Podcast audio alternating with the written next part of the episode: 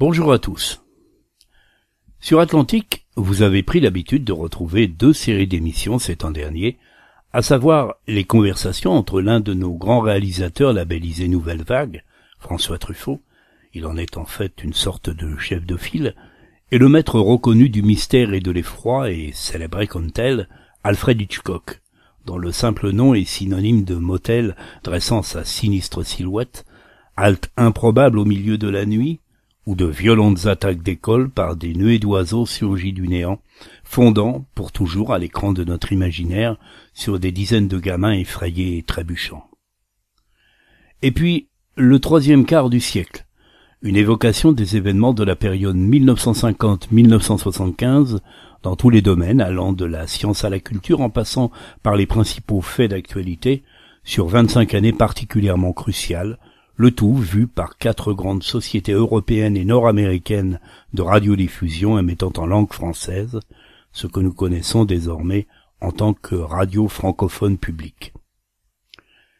Mais Atlantique vous propose aussi d'autres enregistrements, se concentrant sur des documents sonores que vous aurez assez peu de chance d'entendre ailleurs, au moins tant que l'exploration des archives sonores demeurera le précaré de quelques élus, étudiants, journalistes ou chercheurs, si l'on accepte les mises à disposition payantes de l'Institut national de l'audiovisuel ou les trop rares émissions dédiées à l'exploration de notre patrimoine radiophonique comme les passionnantes nuits de France Culture de Philippe Garbit, ou naguère encore les mythologies de poche de Thomas Baumgartner, émission réjouissante dont je ne peux que déplorer la disparition de la grille de France Culture.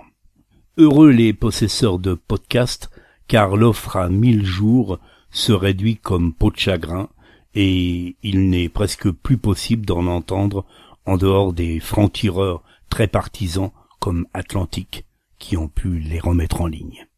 Jean Lebrun, comme Emmanuel Laurentin, sont aussi des contributeurs passionnants autant que passionnés dans l'exploration de l'archive radio, mais hélas, leur temps d'antenne est désespérément limité. Dans quelques instants, vous entendrez l'enregistrement réalisé il y a 37 ans sur cassette de Vécu, le magazine de Michel Tauriac et de la rédaction de France Inter, précédé de l'annonce de Michel Forgit et suivi des titres du journal de 13 heures présenté par Didier Leca, avec un petit plongeon dans l'actualité de ce mois de septembre 1978. Ah oui, j'oubliais. Le thème de vécu, c'était le vendredi noir en Iran, sur fond de fin de règne du Shah d'Iran, et l'annonce d'une révolution volée, détournée, usurpée. À l'époque, on ne savait pas encore. On aurait pu le deviner. Maintenant, on sait. Dans quelques instants, Vécu, le magazine de Michel Tauriac sur l'Iran.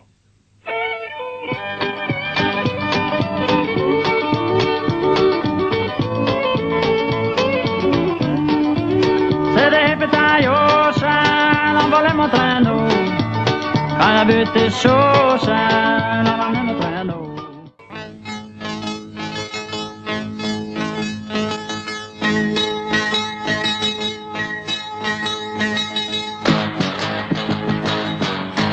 Vécu.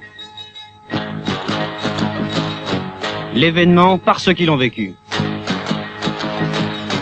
Michel Toriac.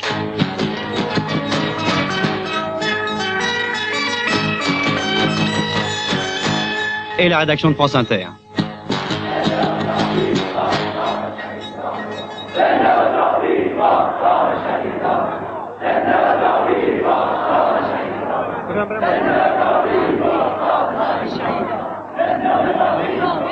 Le peuple est parti dans les rues, une petite rue s'est rassemblé dans la, dans la rue principale et un ayatollah a parlé. Euh, a parlé avec l'armée. Bon, l'armée a dit dispersez-vous. Le peuple s'est assis. S'est assis. Puis, ils ont lancé des gaz à lacry- à lacrymogène. Le peuple avait des, des journaux avec, euh, avec du feu pour empêcher, je sais pas, pour empêcher que le, les gaz euh, leur brûlent leurs yeux. Bon, le peuple ne s'est pas dispersé. Ils ont con- continué à donner des slogans pour Khomeini. Alors, euh, après un, général a ordonné à un soldat de tuer, de, de- à ses soldats de tirer sur le peuple. Bon, le soldat n'a pas obéi, il a, il a fait semblant de tirer sur le peuple, et puis il s'est retourné sur le commandant, et puis il l'a tué. Il s'est tué lui-même. Puis après, deux autres soldats se sont tués. Bon, le peuple a encore dit des slogans, il disait pour, pour le Coran. Bon, tout d'un coup, lorsque le l'ayatollah continue de parler avec l'armée, ils ont tiré. Ils ont tiré. Bon, ça a été tout le monde tombé par terre, se lever. Il y en a beaucoup qui sont qui sont brûlés dans le feu des journaux. Il y en a beaucoup qui sont se sont fuis. Bon, alors là, il y avait une rue principale et puis devant l'armée, derrière l'armée. Bon, ils ont laissé passer les femmes, les hommes aidaient beaucoup les femmes, ils les ont amenés dans les maisons et les blessés.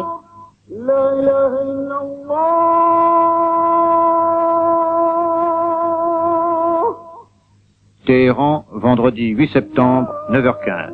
L'armée iranienne tire sur la foule rassemblée place Jaleh. 200 morts, 2000 morts, allez savoir. L'armée tire et cette fusillade révèle soudain au monde les réalités d'un drame qui couvait depuis longtemps. Quinze jours ont passé. Le peuple pleure ses morts, les opposants remâchent leur vengeance, l'armée quadrille le pays. Et le chat, après 37 ans d'un règne fertile en péripéties, seul contre tous, le chat engage peut-être la dernière bataille de sa vie, la reconquête de son royaume.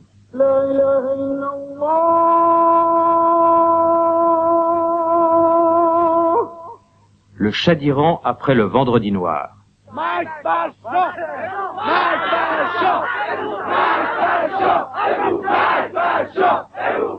Vers euh, 8h10, euh, les, les deux formations sont face à face, en place, les slogans sont lancés et c'est un, un- un défi réciproque.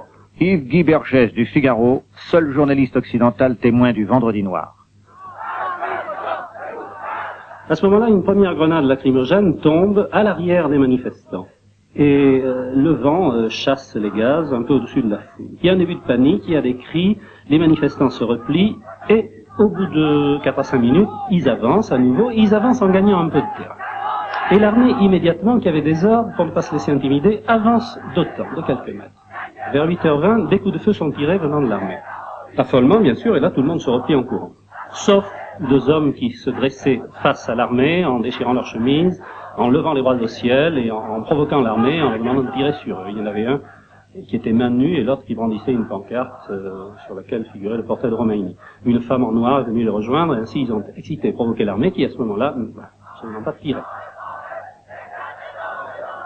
Cela a, a presque encouragé les, les manifestants à revenir et ça les a confortés dans cette idée que l'armée euh, décidément ne tirerait pas sur eux comme la veille. Ils sont donc revenus, avançant cette fois 10 mètres plus, plus avant que la fois précédente. Et l'armée, immédiatement, automatique, je me souviens, c'était très impressionnant, c'était un véritable mur mécanique. Avance au pas et avance de 10 mètres. Et là, il n'y a plus environ que 80 mètres qui séparent les, les- deux groupes face à face. ils ont manifesté d'une manière absolument mm, tranquille, pacifique, sans avoir recours à aucune violence, aucune automobile renversée ou vitre brisée, et c'est passé dans le calme et dans l'ordre. Karim Sanjabi, un des leaders de l'opposition.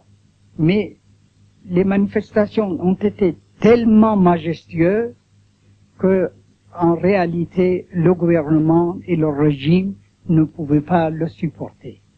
Alors, on a décidé de renverser les choses. On, est, on a eu recours à la loi martiale. Ali Amini, ancien Premier ministre. C'était indispensable qu'il y ait un gouvernement militaire, mais je vous dis, agir de cette façon, de tuer les gens, c'est toute autre question. Rétablir l'ordre, tout le monde le veut, mais de quelle façon il va rétablir? Pas tuer les gens comme ça sans défense? L'épouse d'un haut fonctionnaire iranien. Pour moi, tout a commencé avec les fêtes de Persépolis. Cette espèce de, de chose grotesque. C'est, glorieux une monarchie de 2500 ans, qui a souvent eu des très hauts moments. Il y a de quoi être fier. Mais est-ce qu'on fait ça avec euh, Janssen, Porto, Baccarat, euh, Maxims?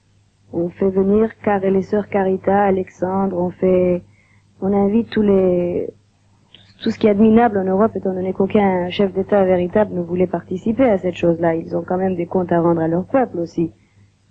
Alors faire ça, et en plus que les Iraniens n'aient aucun droit de participer. Pour qui est-ce que c'était ces fêtes? Cette fortune dépensée. Est-ce que ce qu'on imagine, je ne parle même pas d'un paysan, mais un, ouvrier du, de la banlieue sud de Téhéran, qui entend ça? Qui entend ces descriptions extraordinaires, cette débauche de flatterie, de flagornerie? Qu'est-ce que Qu'est-ce qu'il pouvait se poser comme question? Là encore, c'est un peuple innocent. À l'époque, peut-être qu'il ne se posait aucune question. Mais ces choses-là marquent, ça reste. La corruption. Un de mes amis euh, anglais qui travaille pour la World Bank disait qu'il était à Téhéran une fois dans sa voiture avec un ami qui connaît très bien l'Iran, qui lui a dit, tu regardes ce carrefour, à ce carrefour, tous les gens qui passent se divisent en deux classes. Il y a les gens qui sont corrompus, il y a les gens qui sont en train de les corrompre. Il n'y a rien d'autre. Tout l'Iran s'explique de cette façon-là. C'est comme fantastique. Pensez que le commandant-chef de la marine a volé des bateaux de guerre. Les a vendus. Et puis quand on lui demandait où étaient les bateaux, il, a dit qu'ils étaient perdus. C'est quand même quelque chose d'extraordinaire. Il n'y a que l'Iran où ça peut arriver.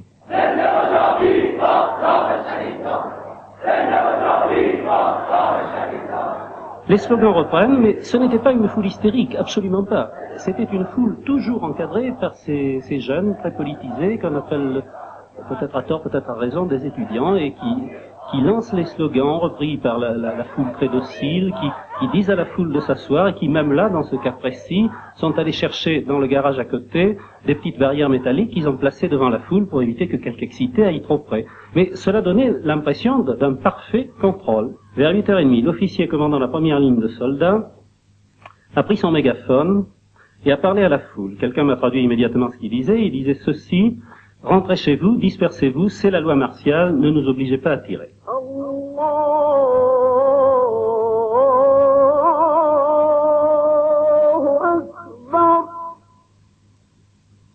Ce qui a, à mon avis, déclenché la crise violente, ça a été une chose dont on n'a pas parlé, ça a été la conjonction, la coïncidence d'un été exceptionnel qu'on n'avait pas vu depuis des décennies, où il a fait 45 degrés à l'ombre à Téhéran, et le ramadan. Léon Brasseur, ancien ambassadeur de France.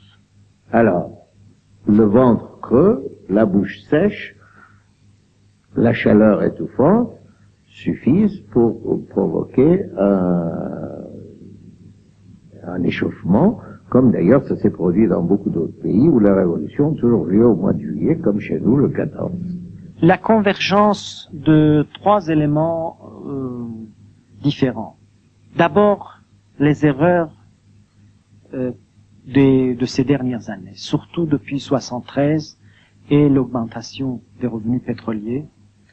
Nous avons commis beaucoup d'erreurs dans notre politique économique, dans notre politique sociale, la mauvaise distribution des revenus, euh, une négligence de la lutte contre l'inflation, et la corruption qui s'est malheureusement étendue depuis.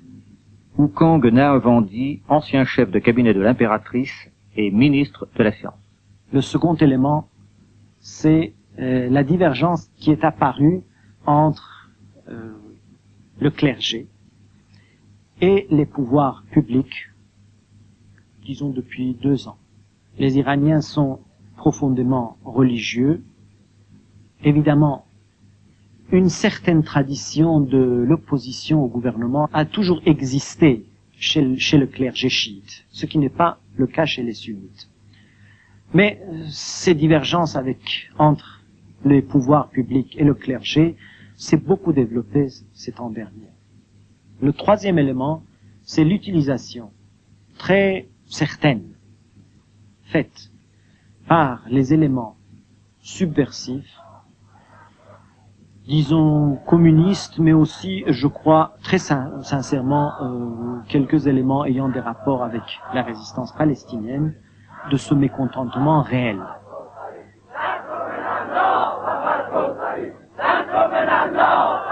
Puis tout d'un coup, un général est parti en haut d'une maison. Il a dit euh, le peuple dispersez-vous, je n'ai rien à faire avec vous. Bon, le peuple a tiraillé avec des pierres. Le peuple est resté. Les hommes sont restés. Les femmes se sont enfuies. De, de nouveau, les hommes sont, sont partis devant l'armée et ils ont dit des slogans.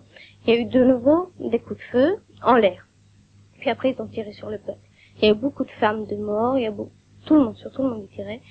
Puis euh, les femmes se sont enfuies. Euh, ils ont tiraillé avec des hélicoptères notre maison. Les soldats entraient dans les maisons, frappaient, euh, cassaient les portes et tiraient sur deux ou trois personnes et puis allaient dans, une autre maison. Tout ce qui arrive était vraiment prévisible. Le côté humain, c'est-à-dire bien sûr la répression sauvage de tout ce qui était opposition, et souvent des- une opposition qui qui ne faisait rien, qui était simplement, euh, je sais pas, ça pouvait être à la limite lire le capital, enfin, c'était considéré comme un crime de haute trahison. Économiquement, l'Iran était un pays à vocation agricole, on en a fait un, pays qui n'est ni agricole, qui n'est pas encore industrialisé, qui, s'il n'avait pas le pétrole, serait, absolument ruiné. Il n'y a plus de paysans, il n'y a, on, on dépend de l'étranger pour pratiquement tout, y compris notre riz, enfin, je ne veux pas rentrer dans tout cela, mais c'est politique parfaitement imbécile. Et puis au point de vue politique, mon Dieu, tout ce qui était capable de constituer une classe politique réelle, on l'a fait disparaître. Soit on l'a acheté, l'a corrompu, soit on l'a liquidé tout simplement, écarté. Il y a eu, je sais pas, l'an dernier, il y a eu, je crois, 50 000 familles qui ont émigré. Amir Abbas Oveida, ancien Premier ministre pendant 14 ans et ministre de la Cour, démissionnaire. Peut-être que c'était trop rapide, mais seulement, vous savez, l'expérience était passionnante. Euh, sortir un pays euh, du néolithique, du Moyen Âge, et pouvoir le faire, avoir les possibilités de le faire, et parier d'amener l'Iran vraiment du sous-développement vers le développement, euh, sans euh, se tracasser de tous ces ismes internationaux, avoir sa propre recette, euh, ne pas accepter les solutions toutes faites, car comme vous le savez, pour le développement, il n'y a pas de clé d'or, il faut chercher sa voie. Peut-être ça a été rapide et il y a eu une poussée qui, qui, qui le moteur est un peu emballé. Si, si je compare l'Iran à une voiture, supposez que nous allions à une vitesse vertigineuse, euh, nous avons quitté la chaussée, nous sommes allés sur euh, le sable, euh, eh bien, parfois vous avez ces difficultés. Euh, Dans le cours d'une expansion aussi rapide, il y a des erreurs, il faut les reconnaître, mais reconnaître ces erreurs pour les corriger, cela ne veut pas dire que tout le passé doit être oublié.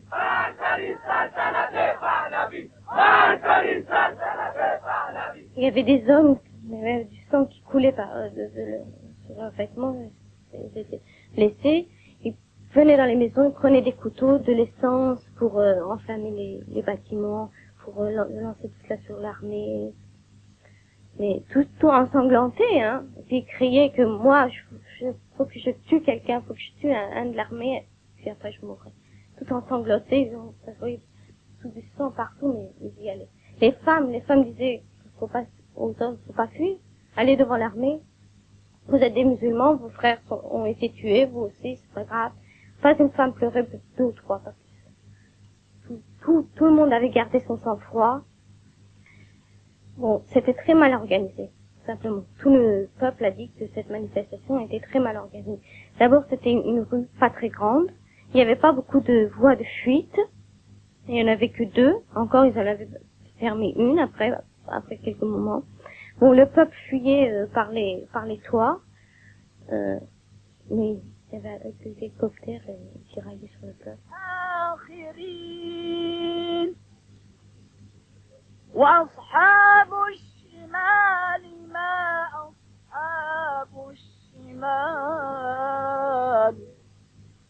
Claude de Kemoularia, fonctionnaire international.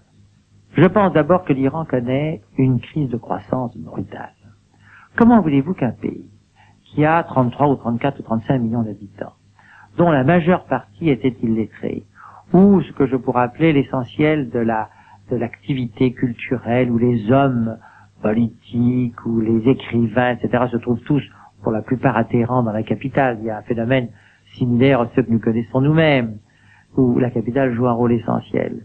Mais en province, dans les lointaines régions, dans des régions désertiques, très dures, où beaucoup de gens, euh, les paysans sont illettrés, mais où il n'y a pas véritablement encore de petite bourgeoisie, euh, le résultat a, a, été que cet apport de milliards de dollars chaque année provenant de la vente du pétrole ont permis incontestablement un développement économique rapide dans la mesure où on voit qu'il y a de nouvelles routes, des autoroutes même, euh, des cimenteries, euh, des, enfin des industries diverses euh, importantes, des constructions de logements. Deuxièmement, il y a eu la réforme, la réforme agraire. Bon. Les grands possédants ont été, peut-être pas tous, mais en tout cas certains ont été dépossédés d'une majeure partie de leurs terres qui ont été distribuées. Cela a eu, a eu pour effet, de, euh, en distribuant les terres, de réduire considérablement la production. Et euh, l'Iran a été amené, contrairement à son histoire, à importer, euh, comment dirais-je, du blé et d'autres produits qui sont nécessaires à, sa consommation. Donc difficulté agricole qui a amené beaucoup de, de, de paysans à venir à Téhéran où se trouve la richesse, où on croit et où se trouve effectivement la richesse, avec la création des bidonvilles.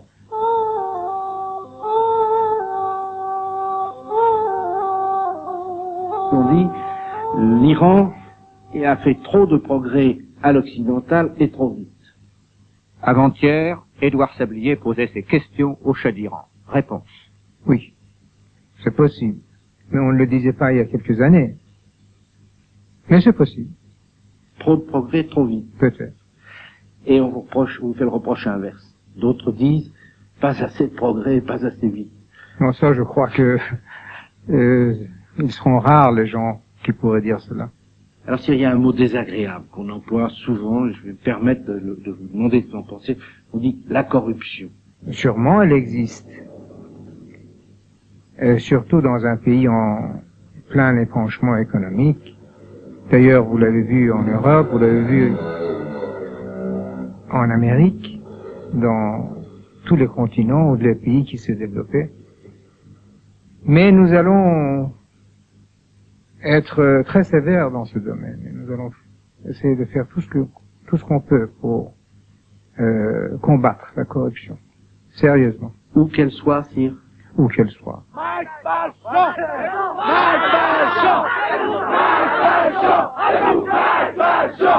Ensuite, il est environ euh, 9h euh, moins 25. 9h moins 25, l'ayatollah Nouri, celui qui a été arrêté récemment, arrive de la place de Jaleh. Il passe donc aux côtés des soldats. Certains soldats le saluent, il répond par un salut de la main. Il s'avance dans le no man's land de 100 mètres, salué par les cris de joie de la foule, jusqu'aux manifestants, qu'il salue de la main, il fait signe aux manifestants de s'asseoir, ce que tous font sans un murmure et immédiatement. Il parle aux manifestants. Séquence suivante, il est environ 9h moins 10, une deuxième salve, cette fois, de grenades lacrymogènes est lancée et tombe au pied, volontairement, des manifestants. Là, ça crée évidemment des remous, il y a un repli, des cris de panique, euh, tout le monde s'engouffre dans les rues voisines, tout le monde de pleure, tous. Euh, les manifestants commencent à allumer des torches en papier, commencent à allumer des pneus, ceci pour que euh, contre, contrebattre l'action des gaz lacrymogènes.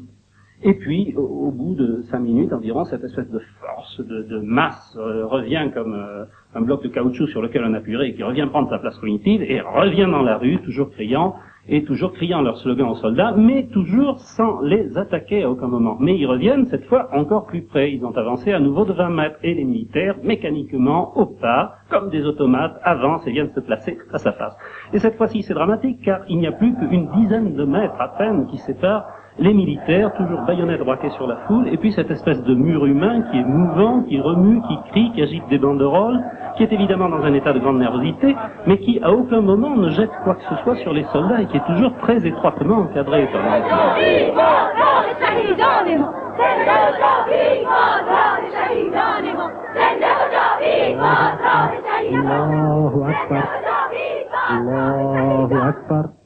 Allahu أشهد أن لا إله إلا الله أشهد أن لا إله إلا الله Toute formation politique dans le cadre constitutionnel est nécessairement des attaches avec l'islam qui est le- la religion d'État.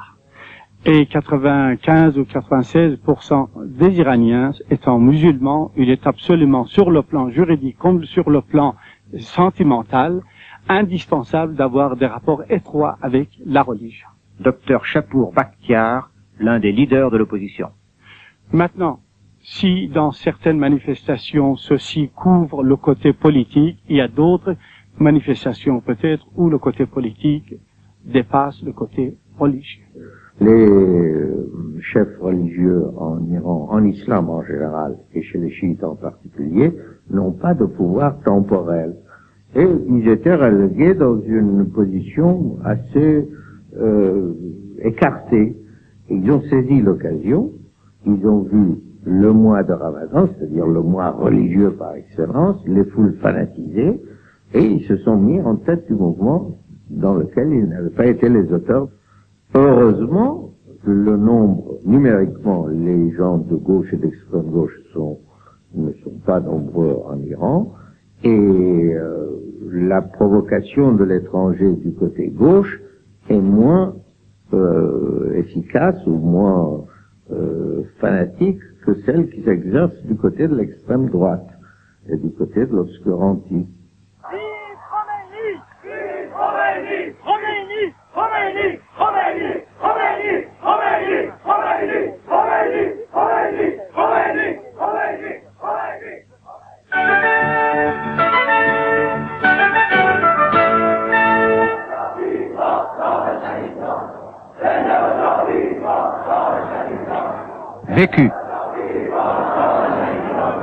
Le chat après le vendredi noir.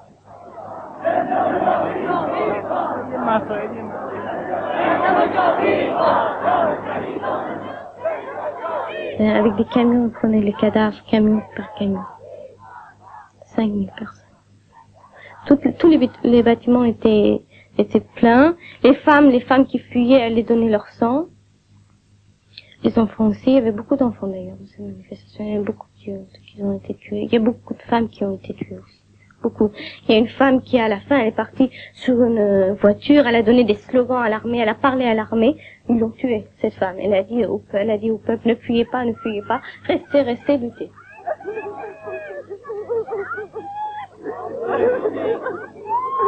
Après la fusillade, l'enterrement.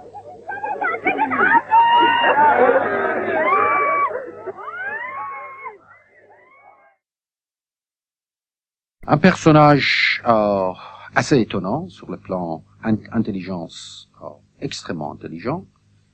Euh, un homme avec euh, détermination, conviction, des foi extraordinaires, qui euh, qui amène euh, une vie extrêmement austère, qu'il dise lui-même, tant qu'il y a des prisonnières en Iran, dans les prisons, tant qu'il y a des pauvres en Iran, le leader doit vivre exactement comme les plus pauvres, les plus déshérités. C'est un homme euh, de 76 ans, mais extrêmement jeune dans l'esprit, qui toujours essayait de dialoguer avec les jeunes gens. Et c'est pour, et c'est pour ça que vous voyez en Iran, la plupart des, euh, ces fidèles énormes sont des jeunes, euh, des jeunes gens. La jeune génération admire énormément Khomeini à cause de cette fête qu'il a toujours parlé la langue simple. J'étais presque reconnaissante à Khomeini parce que c'est grâce à cette secousse qui a brusquement traversé le pays qu'on a obtenu les réformes, qu'on a obtenu le retour à la constitution, à la libéralisation. Je ne dis pas que c'est Khomeini ou ses partisans qui ont obtenu ça, mais indirectement, le mécontentement que lui avait réussi à cristalliser a provoqué ce qu'on appelle déjà le printemps iranien. Mais pour la première fois de ma vie, je souhaitais la mort de quelqu'un. Je souhaitais que quelqu'un, un de ses agents de sécurité ou je ne sais qui, aille à Najaf, l'assassiner, parce que pour moi maintenant c'est un traître. C'est un homme qui veut sa disparition à tout prix. Les émeutes de vendredi ont été causées par une armée imbécile, mais qui a lancé ces gens, la poitrine nue devant les armes? On lui a demandé à plusieurs reprises ce qu'il envisageait comme solution de rechange. Il a dit le moment venu nous serons prêts. Mais prêts à quoi faire? Je dis que ce n'est pas un patriote parce que nous avons à Rome un autre homme d'un autre calibre vraiment, qui est l'Ayatollah Shariat Maduri, qui est un homme éminemment respectable, vraiment religieux, vraiment pieux, qui lui est un vrai patriote, qui est très modéré, malheureusement pas du tout suivi, et qui préconise d'attendre, de voir si le nouveau gouvernement va réellement faire quelque chose pour changer la situation, si le chat va se maintenir à cette nouvelle politique de libéralisation, etc.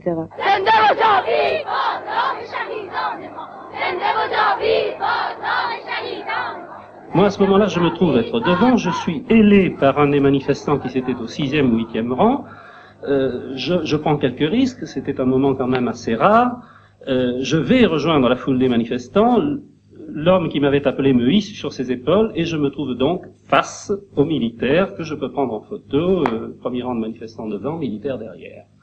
Bon. Il est donc euh, 9h12 environ, j'entends des tirs, des tirs qui doivent se situer à 200-300 mètres de l'autre côté de la place, des tirs assez nourris. Je pense euh, que l'armée a dû ouvrir le feu de l'autre côté, qu'il est donc raisonnable peut-être que je me mette à l'abri.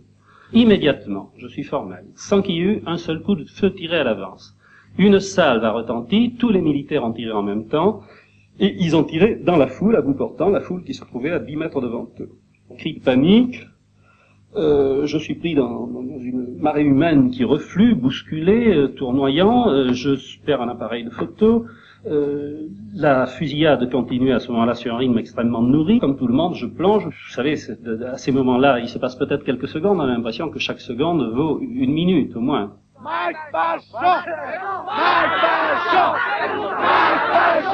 Mort au chat. Mort au chat. Je sais que personne ne me croira que je vais à courant, qu'il s'est établi une, une, conviction générale que c'est un homme sanguinaire, assoiffé de sang, cruel. Toutes les caricatures le représentent comme tel, en train d'écraser des cadavres, d'avoir des pendus à la place de décoration. Mais ce n'est pas vrai du tout. En mon âme et conscience, ce n'est pas vrai. C'est un homme sensible qui est très, euh, très sensible même, qu'il y ait eu des excès commis en son nom ou par des gens euh, sous lui et qu'il n'en ait pas été au courant, c'est possible, mais il n'est pas admissible de voir cette espèce de, de, de, de cœur euh, général contre lui, euh, d'ailleurs euh, pour des raisons qui n'ont rien à voir avec l'Iran et, et sa personne. J'en ai tellement voulu au roi pendant toutes ces années, pourtant cette dernière semaine à Téhéran, les rares apparitions qu'il a faites à la télévision. C'est brusquement un homme modeste, un homme tellement arrogant, tellement hautain, tellement prétentieux vis-à-vis de son peuple comme vis-à-vis du monde entier, qui brusquement d'abord sourit, ce qui ne lui arrivait pratiquement jamais. Il est humble, mais, mais d'une façon agréable, je veux dire, il n'est pas, il n'est pas du tout pathétique. L'ensemble de ce qui se passe, l'entourage du roi, les gens qui le conseillent et l'atmosphère d'une dictature qui a duré 25 ans ont fait de lui le vrai responsable de la situation actuelle.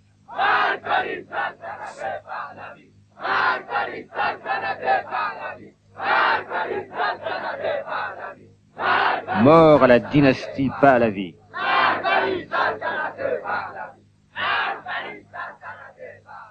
Le roi n'est pas impopulaire dans le pays. Certainement, il y a une minorité de la population euh, qui sont opposés à la monarchie. Cette minorité reste toujours infime. Mais il y a une majorité qui euh, revendique, à juste titre, des réformes politiques, économiques, sociales, administratives et judiciaires profondes.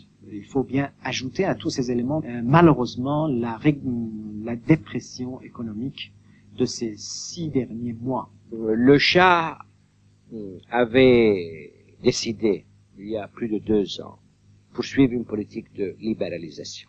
Il me le disait toujours, on ne peut pas gouverner un pays de 15 millions d'habitants avec 90% de gens illettrés, de la même manière que nous allons gouverner un pays de 65 millions d'habitants à la fin de ce siècle avec 90% de lettrés. Maintenant, nous sommes seulement 35 millions. Donc, il fallait déjà préparer les nouvelles institutions et les nouveaux systèmes. Donc, cette libéralisation s'est faite. Elle s'est faite euh, et il savait que il y aura de la casse. J'ai l'impression que la casse était plus importante que nous le pensions.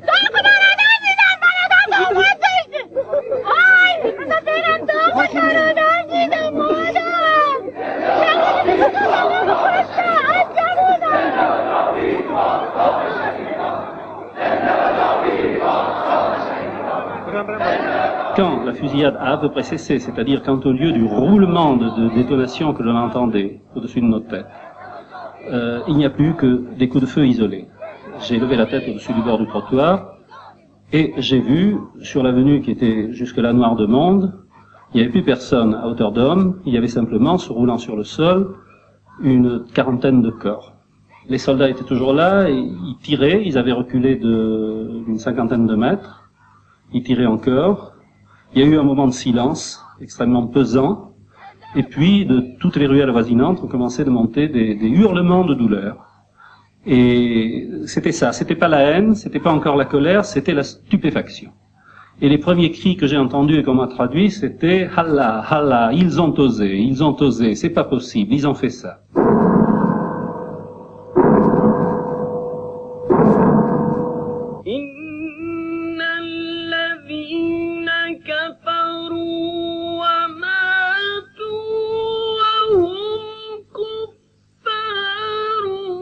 Crois pas exagérer en disant que n'importe lequel de nos officiers serait prêt à se faire tuer tout de suite pour le roi.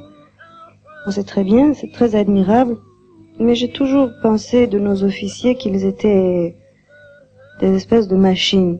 Ce général Oveissi, qui est le, le commandant militaire de Téhéran actuellement, est certainement animé de très bonnes intentions, mais c'est une machine. Il a décidé de rétablir le calme dans la ville, eh bien, s'il faut, s'il faut massacrer plusieurs centaines de personnes pour rétablir le calme, on le fait. Le roi est, leur raison d'être. Il me semble que c'est vraiment une espèce de, de religion dans l'armée iranienne. Et je n'ai jamais, mais pas une seule fois, entendu parler d'un cas de, de sédition, de rébellion, de complot, de, même quelque chose qui aurait été tué dans l'œuf. Je n'ai jamais, jamais entendu parler d'un officier qui n'aurait pas été loyal. Jamais. Les hommes de troupe, c'est des braves petits paysans, souvent très très jeunes, qui ne sont pas eux des machines. Comment est-ce qu'on peut demander brusquement à un gosse de, de 20, 22 ans qui a eh, subi un entraînement de quelques mois, on lui donne une arme, qu'il sait très bien manier d'ailleurs parce que l'entraînement est très intensif, et puis euh, devant lui, on, on, met un tas de gens désarmés, une quantité de femmes et de gosses, et on lui demande de tirer. Lui n'est pas une machine. Il a, il reconnaît ses, ses parents, ses sœurs, ses frères là-dedans.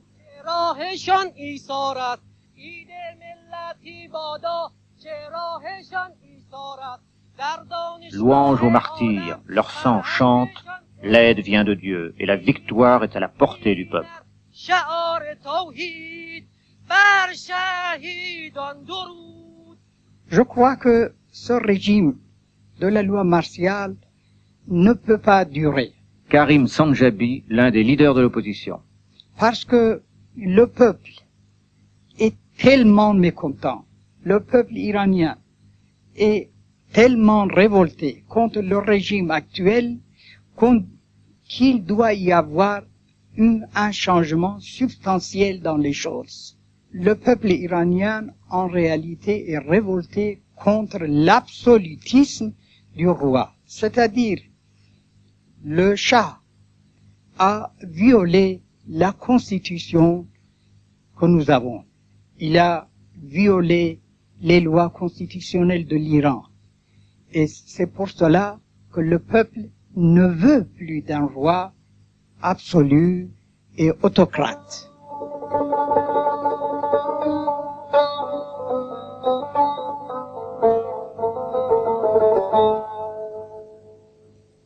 Je pense que la majorité, encore à peu près 90% des gens en Iran sont pour la monarchie, pour le Shah, et ce sont la majorité silencieuse, cette majorité qui n'a pas l'habitude d'aller dans la rue pour pour un oui, pour un non, euh, crier, brandir des banderoles ou faire des choses comme ceci. Amir Abbas Oveida, ancien Premier ministre. Alors donc, euh, le mot divorce est un mot qui ne convient pas d'après moi à cet état-là. Je crois qu'il arrivera un moment où la raison va guider tout le monde, on devra s'entendre, que ce soit euh, le gouvernement, l'opposition, puisque la nation iranienne doit vivre. Si nous n'entendions pas nous, alors on nous, il y aura bien d'autres larrons qui sortiront les marrons du feu. Je n'ai pas peur. Pour la première fois, je suis en fait euh, rempli d'espoir. Il y a quelques années, l'Iran n'existait plus pour moi. C'était un pays totalement inintéressant. Maintenant, il y a une, une fougue, un enthousiasme, une politisation intense, pour ou contre d'ailleurs, qui laisse espérer que quelle que soit l'issue, dans, quelques mois la, la, loi martiale va être levée, il va probablement y avoir des élections, les gens vont participer à la vie politique de leur pays.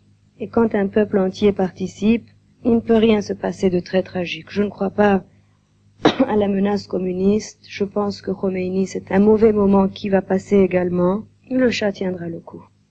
Les Iraniens, tout au long de leur histoire, ont dû soutenir des assauts très très rudes et finalement ils ont toujours eu le coup. Je suis optimiste. Je ne crois pas que le peuple persan, le peuple iranien, soit républicain ou veuille euh, se débarrasser de la monarchie et même de ce monarque, pas seulement du principe de la monarchie. Je crois que l'avenir va montrer que euh, c'est une accumulation de, de, de, de raisons qui ont créé une crise violente, mais qu'une fois la température baissée, l'été transformé en automne, euh, les moulins revenus repris leur place qu'ils n'auraient pas dû quitter, et le chat ayant profité de la leçon, car c'est un homme que je crois capable de tirer la leçon des événements, nous verrons encore le pays progresser, l'Iran progresser, avancer dans le calme et la tranquillité, mais je ne crois pas qu'il y ait divorce entre la monarchie, le roi ou le peuple.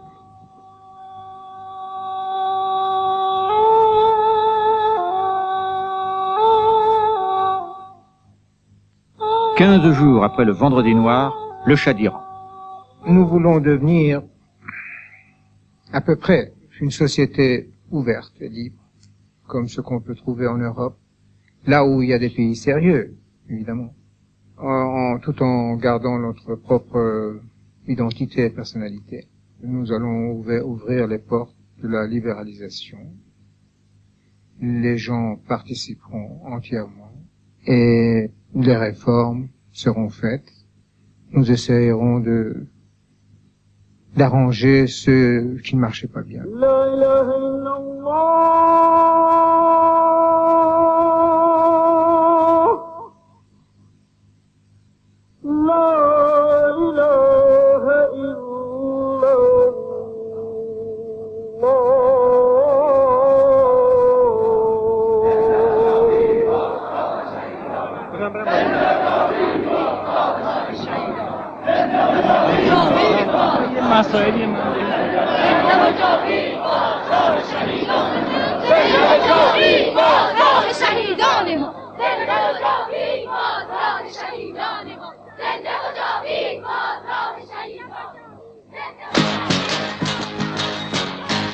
Vécu. L'événement par ceux qui l'ont vécu. Michel Toriac.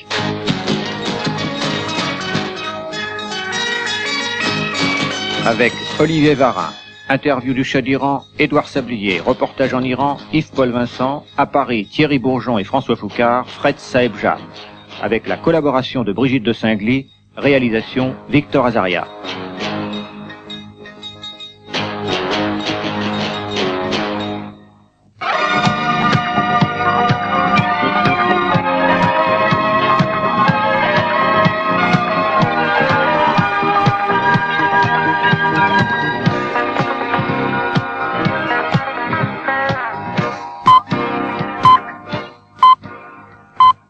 France Inter, il est 13h.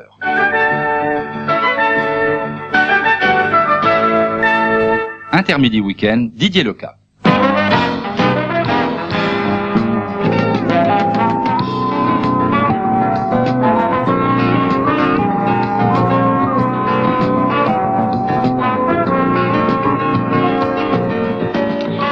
Bonjour à tous, Didier Lequin, Intermidi Week-end avec Jean-Pierre Iserman dans une nouvelle formule, disons un peu plus concentrée. Dans un instant, je vous parlerai de la rentrée théâtrale. Après le journal, nous intéresserons en effet à tout ce qui se passe sur les scènes parisiennes et françaises. En cette rentrée, beaucoup de créations avec de nombreux invités, notamment Jean-Pierre, Jean-Pierre Mariel, Kurt Jurgens, George Wilson, Jacques Dufilo et Didier Flamand. Une rentrée théâtrale extrêmement riche avec, je vous le disais, de très nombreuses créations. Mais sans plus tarder, le journal dont voici les principaux titres.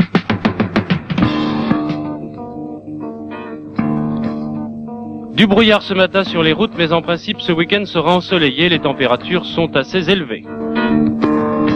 Les motards qui défilaient dans Paris pour réclamer plus de sécurité se retrouvent sur le périphérique en chevauchée fantastique, résultat 30 blessés dont 8 grièvement atteints à la suite d'un carambolage monstre.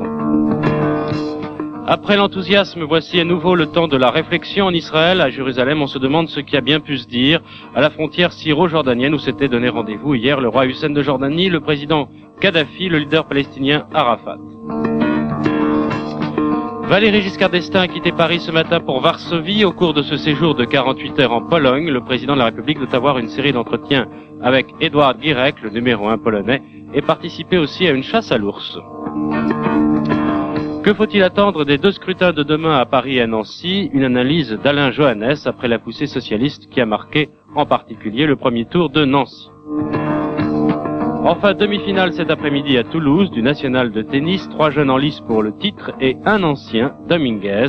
À la fin de ce journal, une interview de Patrick Proissy.